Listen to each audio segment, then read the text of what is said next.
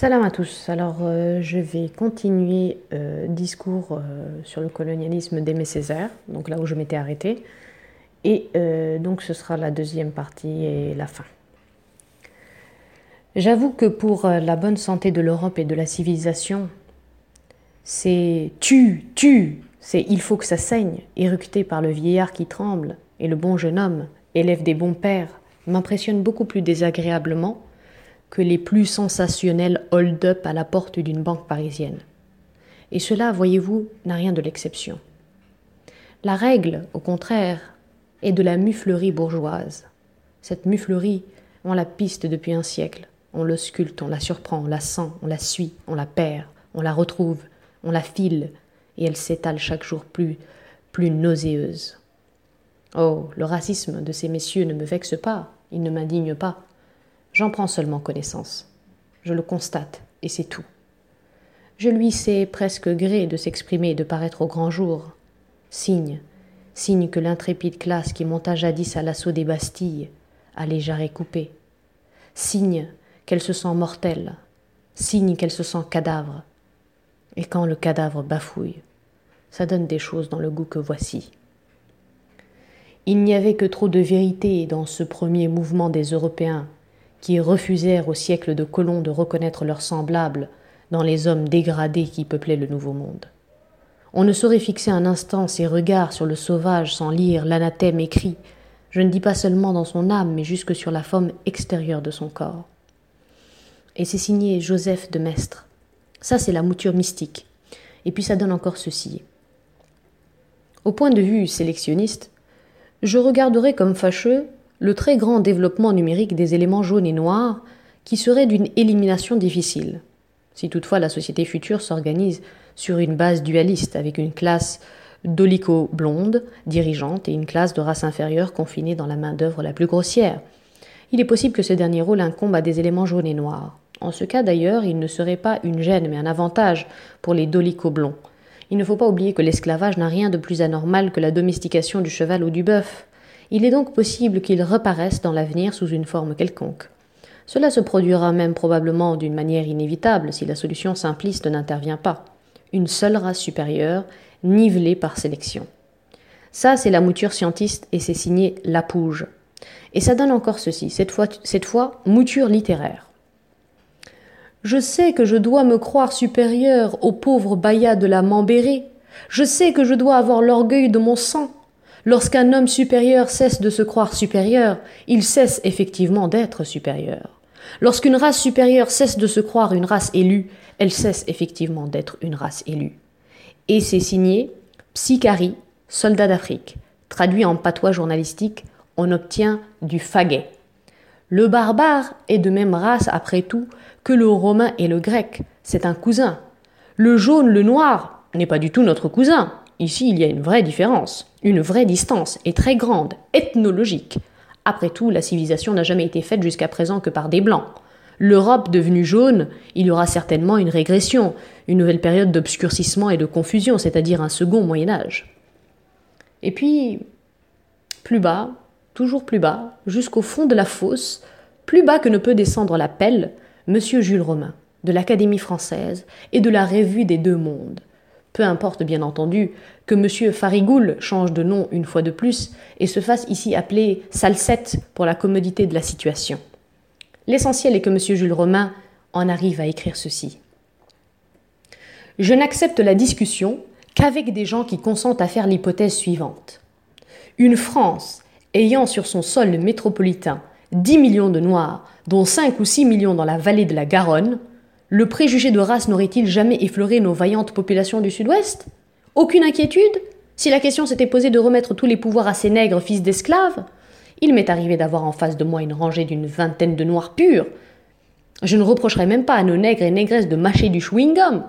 J'observerai seulement que ce mouvement a pour effet de mettre les mâchoires bien en valeur, et que les évocations qui vous viennent à l'esprit vous ramènent plus près de la forêt équatoriale que de la procession des Panathénées. La race noire n'a encore donné, ne donnera jamais un Einstein, un Stravinsky ou un Gershwin. Comparaison idiote pour comparaison idiote, puisque le prophète de la revue des deux mondes et autres lieux nous invite au rapprochement distant, qu'il permette au nègre que je suis de trouver personne n'étant maître de ces associations d'idées, que sa voix a moins de rapport avec le chêne, voire les chaudrons de Dodone, qu'avec le braiement des ânes du Missouri. Encore une fois, je fais systématiquement l'apologie de nos vieilles civilisations nègres. C'étaient des civilisations courtoises. Et alors, me dira-t-on, le vrai problème est d'y revenir? Non, je le répète, nous ne sommes pas des hommes du ou ceci ou cela. Pour nous, le problème n'est pas d'une utopique et stérile tentative de reduplication, mais d'un dépassement. Ce n'est pas une société morte que nous voulons faire revivre. Nous laissons cela aux amateurs d'exotisme. Ce n'est pas davantage la société coloniale actuelle que nous voulons prolonger, la plus carne qui ait jamais pourri sous le soleil. C'est une société nouvelle qu'il nous faut, avec l'aide de tous nos frères esclaves créés, riches de toute la puissance productive moderne, chaude de toute la fraternité antique, que cela soit possible. L'Union soviétique nous en donne quelques exemples. N'oubliez pas naturellement que ça a été écrit à une autre époque. Et à cette époque-là, il y avait des idéologies euh, dans, les, dans lesquelles les, les, Africains se sont jetés à corps perdu. Je continue. Mais revenons à M. Jules Romain. On ne peut pas dire que le petit bourgeois n'a rien lu, il a tout lu, tout dévoré au contraire. Seulement son cerveau fonctionne à la manière de certains appareils digestifs de type élémentaire. Il filtre, et le filtre ne laisse passer que ce qui peut alimenter la couenne de la bonne conscience bourgeoise. Les Vietnamiens, avant l'arrivée des Français dans leur pays, étaient des gens de culture vieille, exquise et raffinée. Ce rappel indispose la Banque d'Indochine, faites fonctionner l'oublioir. Ces malgaches que l'on torture aujourd'hui étaient, il y a moins d'un siècle, des poètes, des artistes, des administrateurs. Chut, bouche cousue, et le silence se fait profond comme un coffre-fort. Heureusement qu'il reste les nègres. Ah, les nègres, parlons-en des nègres. Eh bien oui, parlons-en. Des empires soudanais? Des bronzes du Bénin? De la sculpture Shango? Je veux bien, ça nous changera de tant de sensationnels navets qui adornent tant de capitales européennes. De la musique africaine, pourquoi pas? Et de ce qu'on dit De ce qu'ont vu les premiers explorateurs? Pas de ceux qui mangent au râtelier des compagnies, mais des Delbé, des Marchais, des Pigafetta, et puis de Frobenius. Hein, vous savez qui c'est Frobenius? Et nous lisons ensemble. Civilisé jusqu'à la moelle des os, l'idée du nègre barbare est une invention européenne. Le petit bourgeois ne veut plus rien entendre. D'un battement d'oreille, il chasse l'idée. L'idée, la mouche importune. Donc, camarades, te seront ennemis de manière haute, lucide et conséquente, non seulement gouverneurs sadiques et préfets tortionnaires, non seulement colons flagellants et banquiers goulus, non seulement macroteurs politiciens l'échec et magistrats aux ordres, mais pareillement et au même titre, journalistes fielleux, académiciens goitreux endollardés de sottises, ethnographes métaphysiciens et dogonneux, théologien farfelu et belge, intellectuel jaspineux sorti tout puant de la cuisse de Nietzsche, ou chuté Calender, fils de roi dont on ne sait quelle pléiade, les paternalistes, les embrasseurs, les corrupteurs, les donneurs de tapes dans le dos, les amateurs d'exotisme, les diviseurs, les sociologues agrariens, les endormeurs, les mystificateurs, les haveurs, les matagraboliseurs et d'une manière générale tous ceux qui jouant leur rôle dans la sordide division du travail pour la défense de la société occidentale et bourgeoise, tentant de manière diverse et par diversion infâme de désagréger les forces du progrès, quitte à nier la possibilité même du progrès, tout suppôt du capitalisme, tout tenant déclaré ou honteux du colonialisme pillard, tout responsable, tous haïssables, tous négriers, tous redevables, désormais, de l'agressivité révolutionnaire. Et balayez-moi tous, ces, tous les obscurcisseurs, tous les inventeurs de subterfuges, tous les charlatans mystificateurs, tous les manieurs de charabia, et n'essaie pas de savoir si ces messieurs sont personnellement de bonne ou de mauvaise foi, s'ils sont personnellement bien ou mal intentionnés, s'ils sont personnellement, c'est-à-dire dans leur conscience intime de Pierre ou Paul, colonialistes ou non. L'essentiel étant que leur très aléatoire bonne foi subjective est sans rapport aucun avec la portée objective et sociale de la mauvaise besogne qu'ils font de chiens de garde du colonialisme. Et dans cet ordre d'idées, je cite à titre d'exemple, pris à dessein dans des disciplines très différentes, de Gourou, son livre les pays tropicaux où parmi des vues justes, la thèse fondamentale s'exprime partiale, irrecevable, qu'il n'y a jamais eu de grande civilisation tropicale, qu'il n'y a eu de civilisation grande que de climat tempéré, que dans tous les pays que dans tout pays tropical, le germe de la civilisation vient et ne peut venir que d'un ailleurs extra-tropical, et que sur les pays tropicaux pèse, à défaut de la malédiction biologique des racistes, du moins et avec les mêmes conséquences, une non moins efficace malédiction géographique. Euh, du,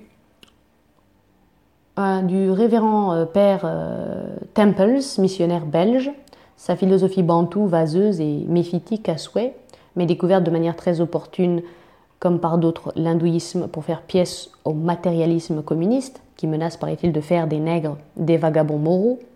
Des historiens ou des romanciers de la civilisation, c'est tout un, nom de tel ou tel, de tous ou presque, leur fausse objectivité, leur chauvinisme, leur racisme sournois, leur vicieuse passion à dénier aux races non blanches, singulièrement aux races mélaniennes, tout mérite, leur monomanie à monopoliser au profit de la leur toute gloire, les psychologues, sociologues, etc., leur vue sur le primitivisme, leurs investigations dirigées, leurs généralisations intéressées, leurs spéculations tendancieuses, leur insistance sur le caractère en marge, le caractère à part des non-blancs, leur reniement pour les besoins de la cause, dans le temps même où chacun de ces messieurs se réclame pour accuser de plus haut l'infirmité de la pensée primitive, du rationalisme le plus ferme, leur reniement barbare de la phrase de Descartes, charte de l'universalisme, que la raison est tout entière en chacun et qu'il n'y a plus, ou du moins qu'entre les accidents et non point entre les formes ou natures des individus d'une même, même espèce.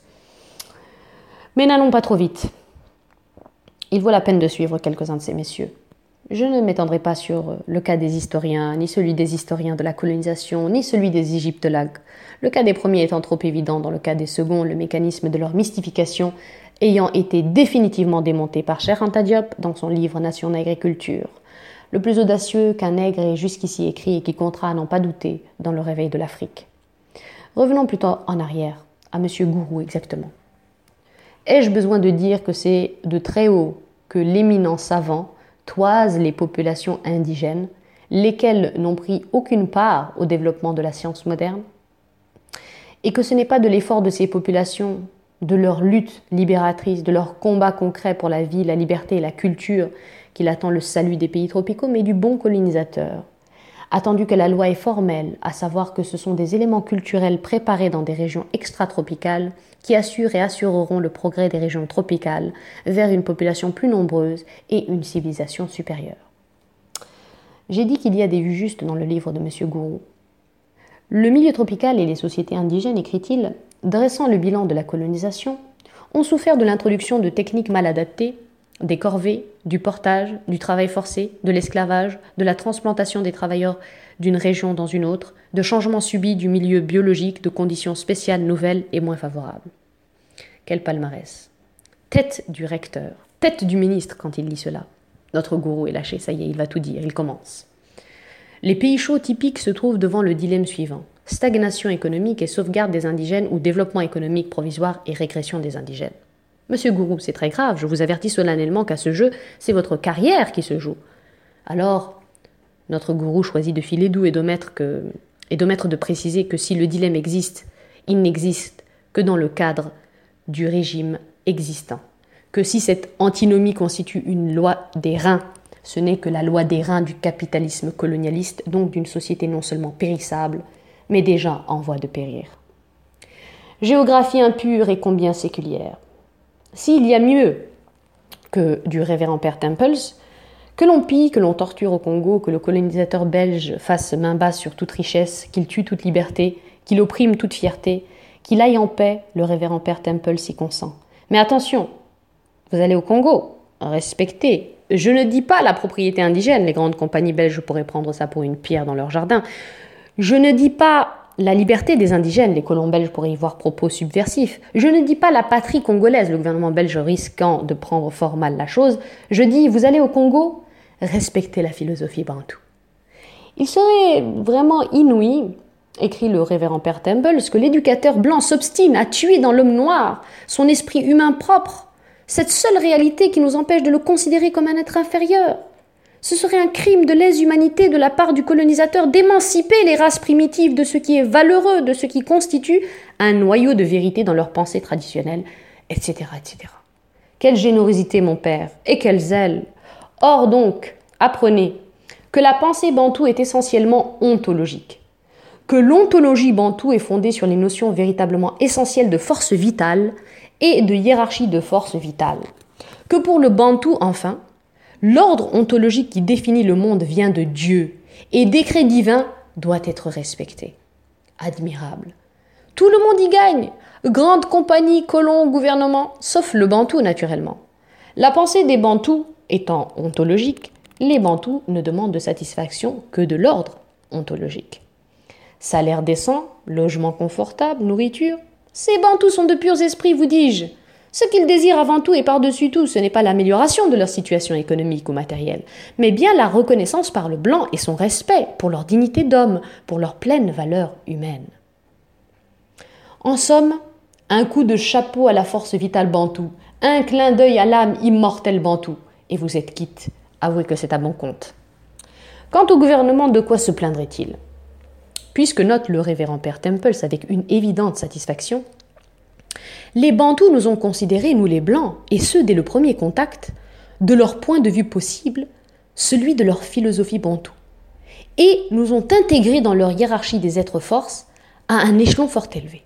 Autrement dit, obtenez qu'en tête de la hiérarchie des forces vitales bantoues prenne place le blanc, et le belge singulièrement, et plus singulièrement encore Albert ou Léopold, et le tour est joué. On obtiendra cette merveille. Le dieu bantou sera garant de l'ordre colonialiste belge et sera sacrilège tout bantou qui osera y porter la main. Pour ce qui est de M. Manoni, ses considérations sur l'âme malgache et son livre méritent que de lui on fasse grand cas qu'on le suive pas à pas dans les tours et détours de ces petits tours de passe-passe, et il vous démontrera clair comme le jour que la colonisation est fondée en psychologie, qu'il y a, de par le monde, des groupes d'hommes atteints, on ne sait comment, d'un complexe qu'il faut bien appeler complexe de la dépendance, que ces groupes sont psychologiquement faits pour être dépendants, qu'ils ont besoin de la dépendance, qu'ils la postulent, qu'ils la réclament, qu'ils l'exigent, que ce cas est celui de la plupart des peuples colonisés, des malgaches en particulier. Foin du racisme, foin du colonialisme. Ça sent trop son barbare. Monsieur Manoni a mieux. La psychanalyse. Agrémenté d'existentialisme, les résultats sont étonnants. Les lieux communs les plus éculés vous sont ressemélés et remis à neuf. Les préjugés les plus absurdes expliqués et légitimés. Et magiquement, les vessies vous deviennent des lanternes. Écoutez plutôt. Le destin de l'occidental rencontre l'obligation d'obéir au commandement Tu quitteras ton père et ta mère. Cette obligation est incompréhensible pour le malgache. Tout Européen, à un moment de son développement, découvre en lui le désir de rompre avec ses liens de dépendance, de s'égaler à son père. Le malgache jamais. Il ignore la rivalité avec l'autorité paternelle, la protestation virile, l'infériorité adlérienne, épreuves par lesquelles l'Européen doit passer et qui sont comme les formes civilisées des rites d'initiation par lesquels on atteint à la virilité. Que les subtilités du vocabulaire, que les nouveautés terminologiques ne vous effraient pas. Vous connaissez la rengaine. Les nègres sont de grands enfants. On vous l'apprend, on vous l'habille, on vous l'emberlificote. Le résultat, c'est du manoni. Encore une fois, rassurez-vous. Au départ, ça peut paraître un peu pénible, mais à l'arrivée, vous verrez, vous retrouverez tous vos bagages. Rien ne manquera, pas même le célèbre fardeau de l'homme blanc. Donc, oyez. Par ces épreuves, réservées à l'occidental, on triomphe de la peur infantile de l'abandon et on acquiert liberté et autonomie, bien suprême et aussi fardeau de l'occidental. Et le malgache, direz-vous? Race serve et mensongère, dirait Kipling. Monsieur Manoni diagnostique.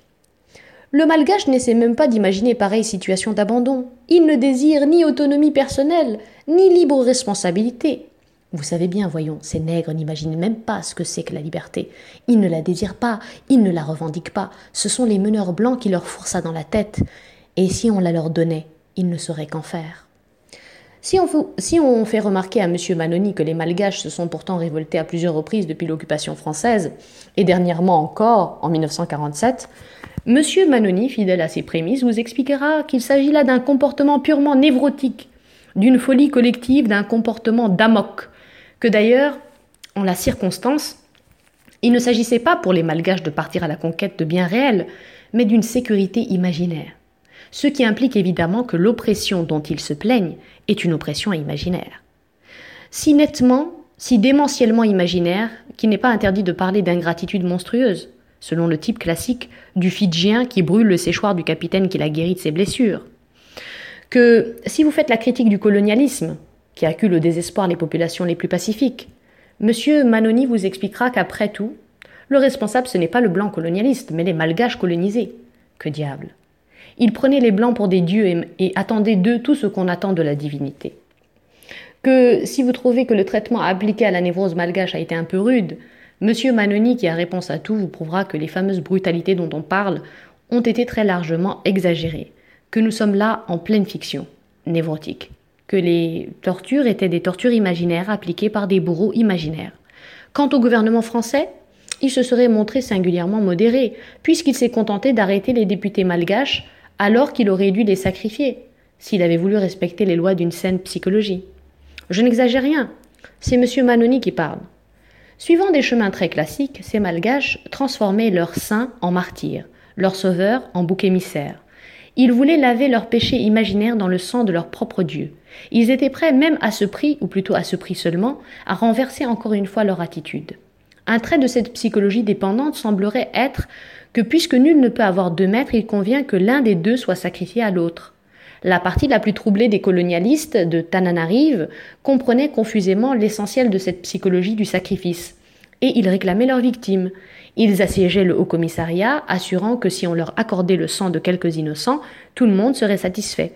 Cette attitude humainement déshonorante était fondée sur une aperception, assez juste en gros, des troubles émotionnels que traversait la population des hauts plateaux. De là à absoudre les colonialistes altérés de sang, il n'y a évidemment qu'un pas. La psychologie de M. Manoni est aussi désintéressée, aussi libre que la géographie de M. Gourou ou la théologie missionnaire du révérend Père Temples. Et voici la saisissante unité de tout cela, la persévérante tentative bourgeoise de ramener les problèmes les plus humains à des notions confortables et creuses. L'idée du complexe de dépendance chez Manoni, l'idée ontologique chez le révérend Père Temples, l'idée de tropicalité chez Gourou, que devient la Banque d'Indochine dans tout cela, et la Banque de Madagascar, et la chicotte, et l'impôt, et la poignée de riz aux malgaches ou aux naquets, et ces martyrs, et ces innocents assassinés, et cet argent sanglant qui s'amasse dans vos coffres, messieurs. Volatilisé, disparu, confondu, méconnaissable, au royaume des pâles ratiocinations. Mais il y a pour ces messieurs un malheur. C'est que l'entendement bourgeois est de plus en plus rebelle à la finasserie, et que leurs maîtres sont condamnés à se détourner d'eux de plus en plus pour applaudir de plus en plus d'autres moins subtils et plus brutaux. C'est très précisément cela qui donne une chance à M. Yves Floren. Et en effet, voici sur le plateau du journal Le Monde, bien sagement rangées, ces petites offres de service. Aucune surprise possible, tout garantit, efficacité éprouvée, toute expérience faite et concluante. C'est d'un racisme qu'il s'agit, d'un racisme français encore maigrelet, certes, mais prometteur. Oyez plutôt. Notre lectrice, une dame professeure qui a eu l'audace de contredire l'irascible M. Floren, éprouve, en contemplant deux jeunes métis, ses élèves, l'émotion de fierté que lui donne le sentiment d'une intégration croissante à notre famille française. Son émotion serait-elle la même si elle voyait à l'inverse la France s'intégrer dans la famille noire ou jaune ou rouge, peu importe, c'est-à-dire se diluer, disparaître?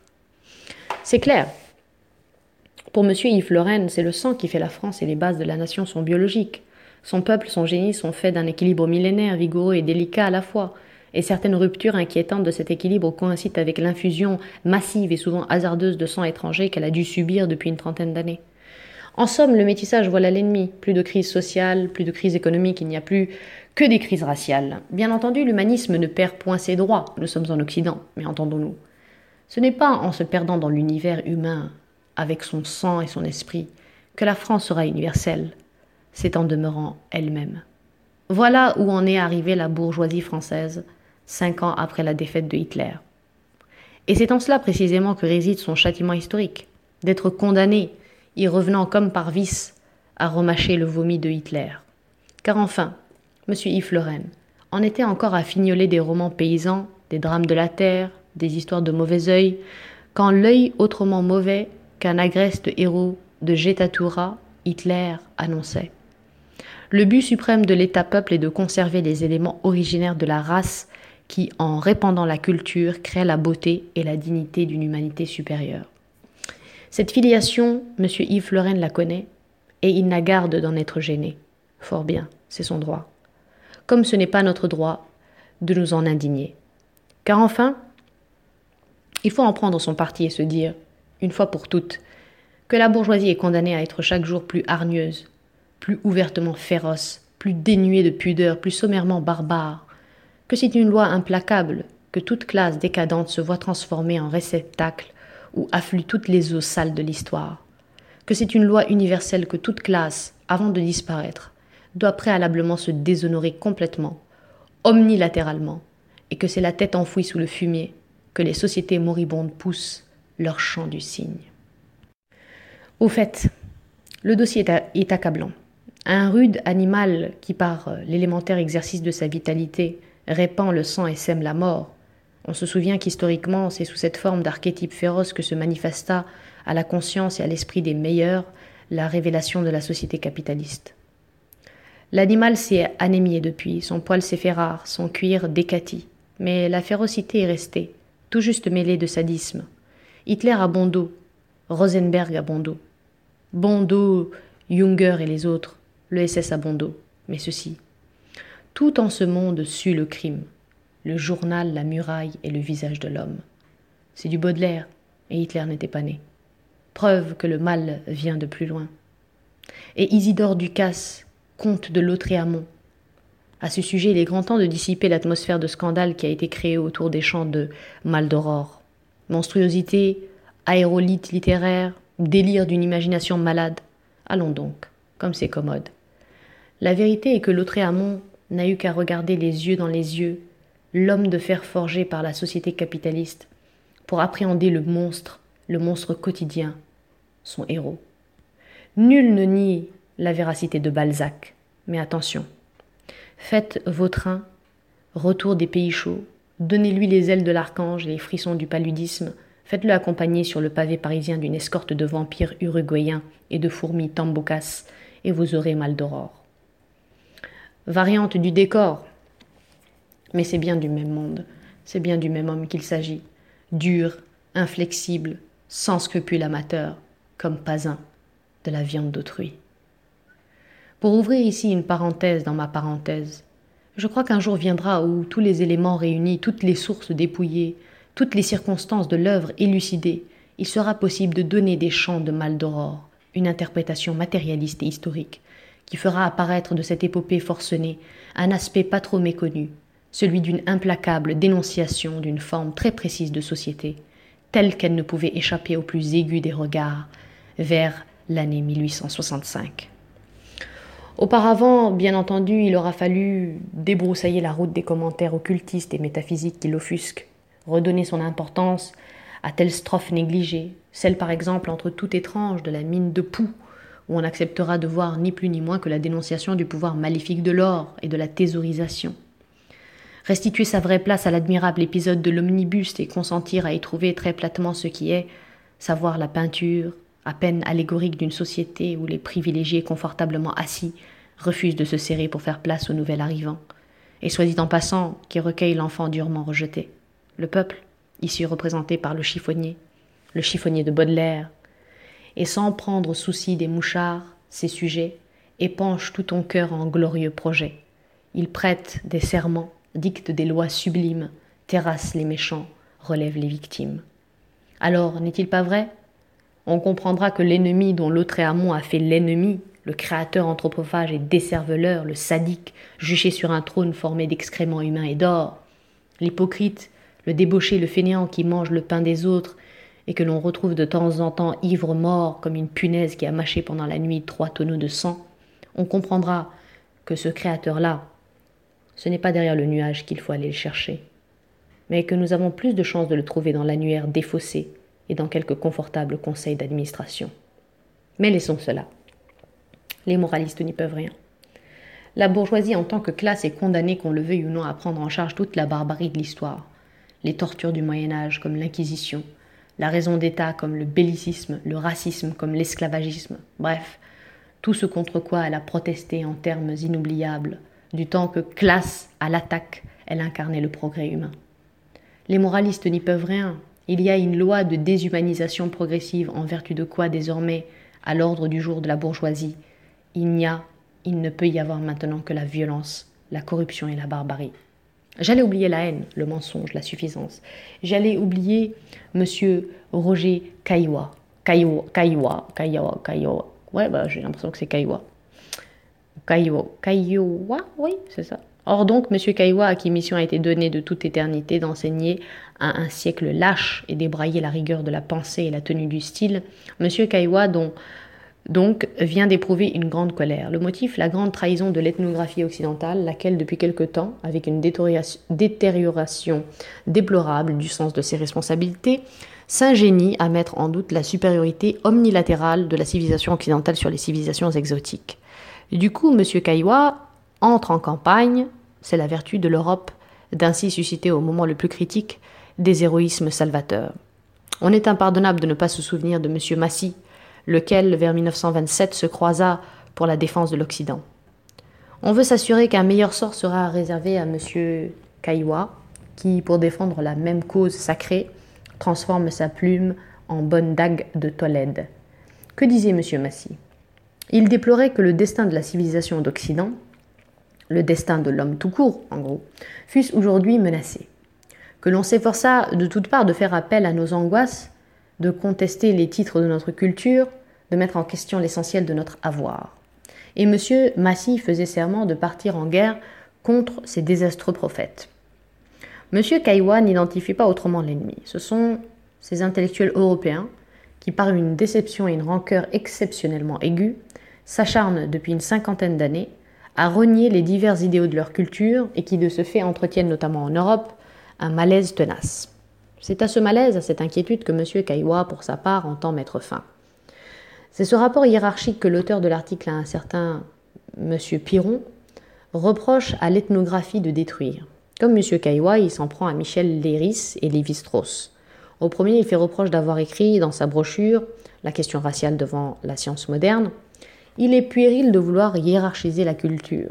Au second, de s'attaquer au faux évolutionnisme en ce qu'il tente de supprimer la diversité des cultures en le considérant comme des stades d'un développement unique qui, partant d'un même point, doit les faire converger vers le même but. Un sort particulier est fait à Mircea Eliade pour avoir osé écrire la phrase suivante. Devant lui, l'Européen a maintenant non plus des indigènes, mais des interlocuteurs. Il est bon qu'on sache comment amorcer le dialogue. Il est indispensable de reconnaître qu'il n'existe plus de solurion de continuité entre le monde primitif, entre guillemets, ou arriéré, idem, et l'Occident moderne. Enfin, pour une fois, c'est un excès d'égalitarisme qui est reproché à la pensée américaine. Otto euh, Klineberg, professeur de psychologie à l'université de Columbia, ayant affirmé C'est une erreur capitale de considérer les autres cultures comme inférieures à la nôtre, simplement parce qu'elles sont différentes. Décidément, M. Kaiwa est en bonne compagnie. Et de fait, jamais depuis l'anglais de l'époque victorienne, personne ne promena à travers l'histoire une bonne conscience plus sereine et moins ennuagée de doutes. Sa doctrine, elle a le mérite d'être simple que l'Occident a inventé la science, que seul l'Occident sait penser, qu'aux limites du monde occidental commence le ténébreux royaume de la pensée primitive, laquelle, dominée par la notion de participation, incapable de logique, est le type même de la fausse pensée. Là-dessus, on sursaute. On objecte à M. Caillois que la fameuse loi de participation inventée par Lévi Brûle, Lévi Brûle lui-même l'a reniée qu'au soir de sa vie. Il a proclamé à la face du monde avoir eu tort, de vouloir définir un caractère propre à la mentalité primitive en tant que logique, qu'il avait au contraire acquis la conviction que ces esprits ne diffèrent point d'une autre du point de vue logique, donc ne supportent pas plus que nous une contradiction formelle, donc rejettent comme nous, par une sorte de réflexe mental, ce qui est logiquement impossible. Peine perdue M. Caillois tient la rectification pour nulle et non avenue. Pour M. Caillois, le véritable Lévi brûle ne peut être que le Lévi brûle ou le primitif extravague. Il reste, bien sûr, quelques menus faits qui résistent.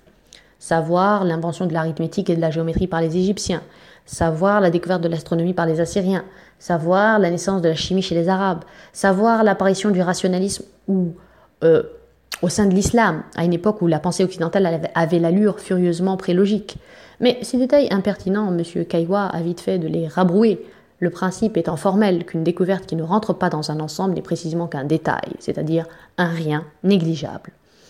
On pense bien qu'un lancé, M. Kaiwa ne s'arrête pas en si beau chemin. Après avoir annexé la science, le voilà qui revendique la morale. Pensez donc, M. Kaiwa n'a jamais mangé personne, M. Kaiwa n'a jamais songé à achever un infirme, M. Kaiwa, jamais l'idée ne lui est venue d'abréger les jours de ses vieux parents. Eh bien, la voilà la supériorité de l'Occident. Cette discipline de vie qui s'efforce d'obtenir que la personne humaine soit suffisamment respectée pour qu'on ne trouve pas normal de supprimer les vieillards et les infirmes. La conclusion s'impose face aux anthropophages, aux dépeceurs et autres comprachicos L'Europe, l'Occident incarnent le respect de la dignité humaine. Mais passons et pressons, crainte que notre pensée ne s'égare vers Alger, le Maroc et autres lieux où, à l'heure même où j'écris ceci, tant de vaillants fils de l'Occident, dans le clair-obscur des cachots, prodiguent à leurs frères inférieurs d'Afrique, avec tant d'inlassables soins, ces authentiques marques de respect de la dignité humaine, qui s'appellent en termes techniques la baignoire, l'électricité, le goulot de bouteille. Ah, on dirait Guantanamo. Pressons, Monsieur Kaiwa n'est pas encore au bout de son palmarès.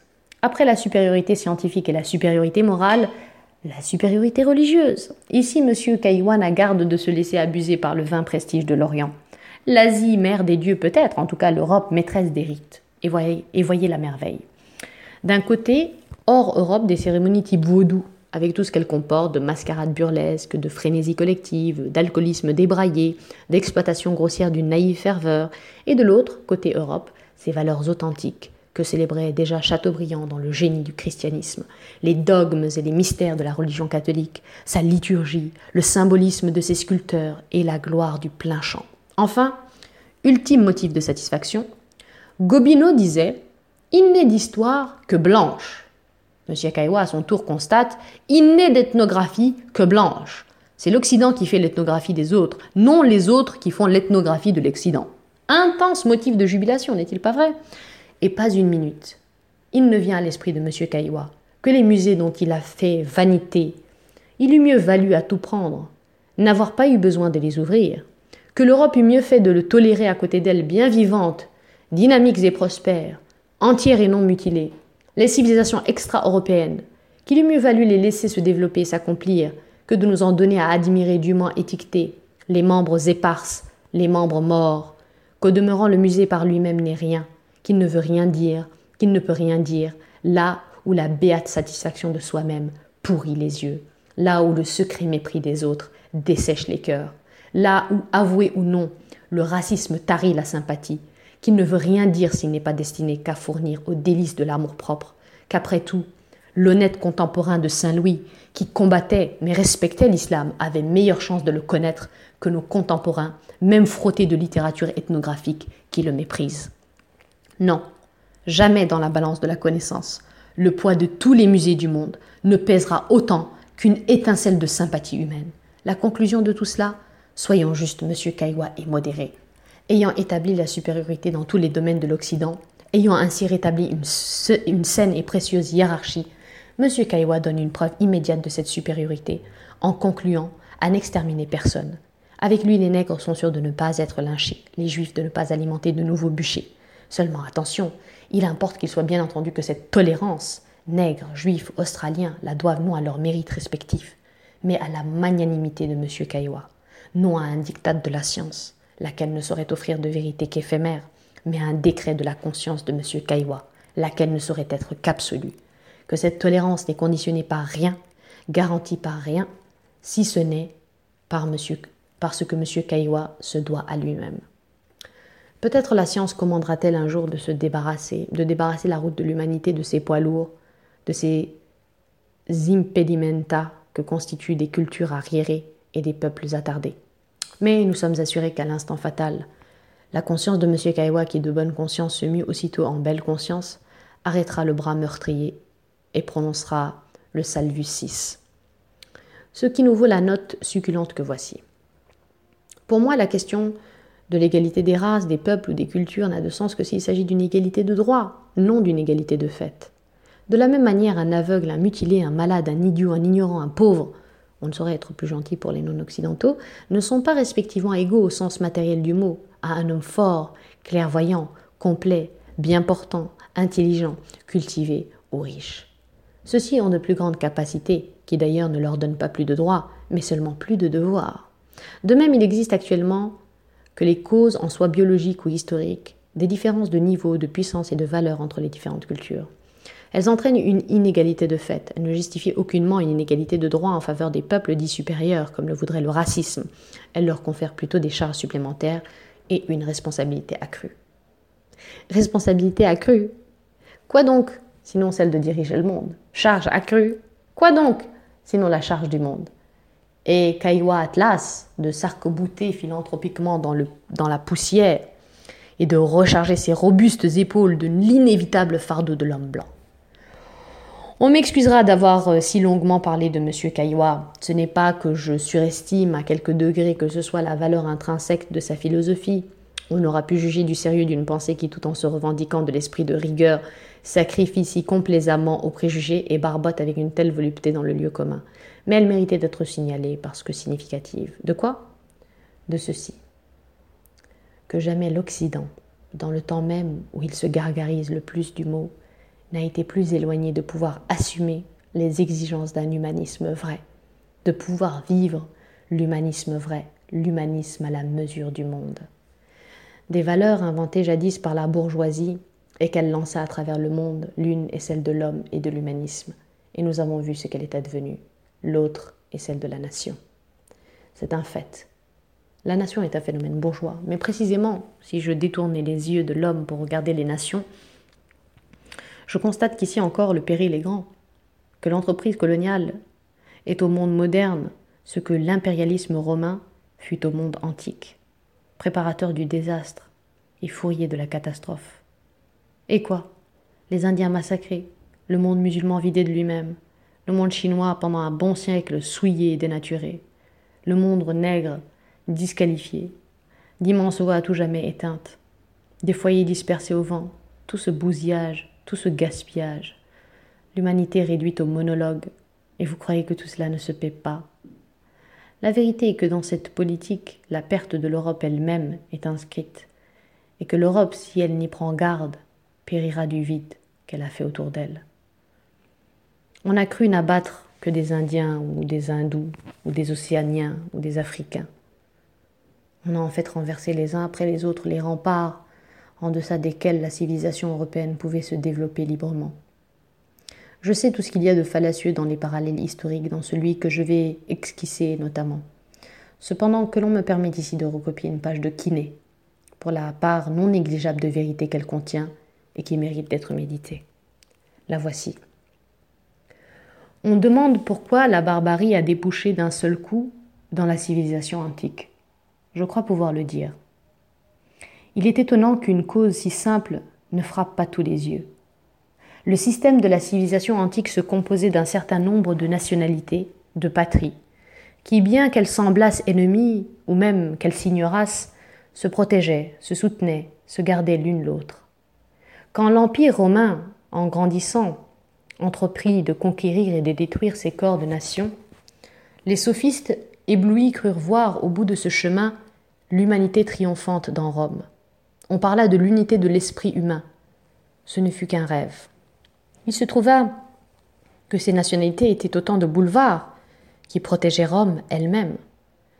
Lors donc que Rome, dans cette prétendue marche triomphale vers la civilisation unique, eut détruit l'une après l'autre Carthage, l'Égypte, la Grèce, la Judée, la Perse, la Dacie, les Gaules, il arriva qu'elle avait dévoré elle-même les digues qui la protégeait contre l'océan humain sous lequel elle devait périr.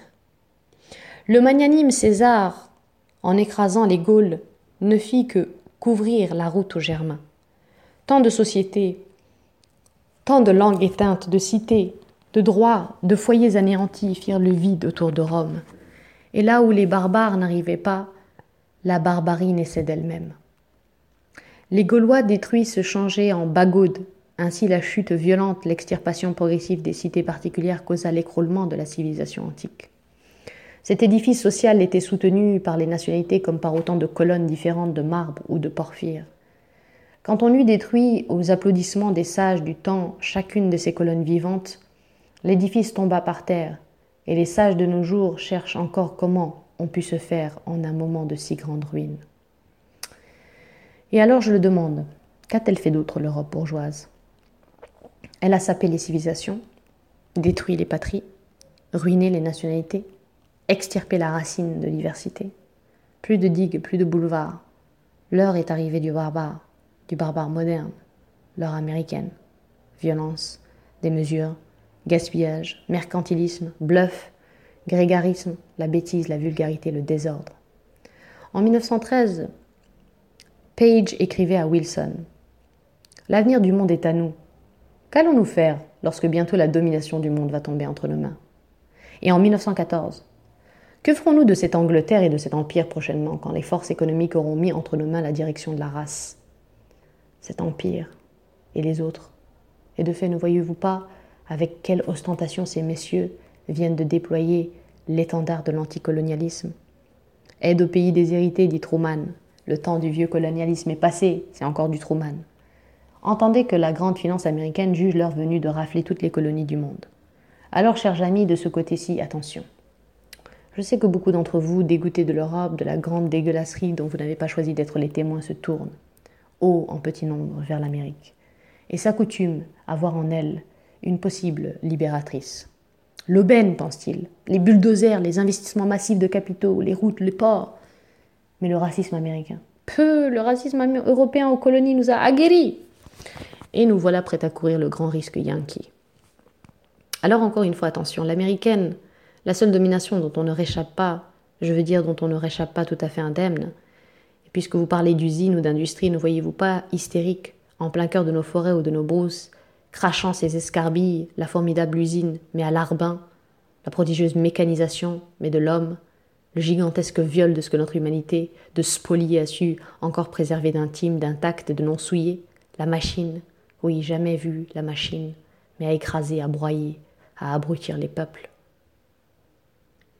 en sorte que le danger est immense, en sorte que si l'Europe occidentale ne prend d'elle-même en Afrique, en Océanie, à Madagascar, c'est-à-dire aux ports de l'Afrique du Sud, aux Antilles, c'est-à-dire aux ports de l'Amérique, l'initiative d'une politique des nationalités, l'initiative d'une politique nouvelle fondée sur le respect des peuples et des cultures, que dis-je, si l'Europe ne galvanise les cultures moribondes ou ne suscite des cultures nouvelles, si elle ne se fait réveilleuse de patrie et de civilisation, ceci dit, sans tenir compte de l'admirable résistance des peuples coloniaux, que symbolise actuellement le Vietnam de façon éclatante, mais aussi l'Afrique, du RDA, l'Europe se sera enlevée à elle-même son ultime chance et de ses propres mains tirer sur elle-même le drap des mortelles ténèbres.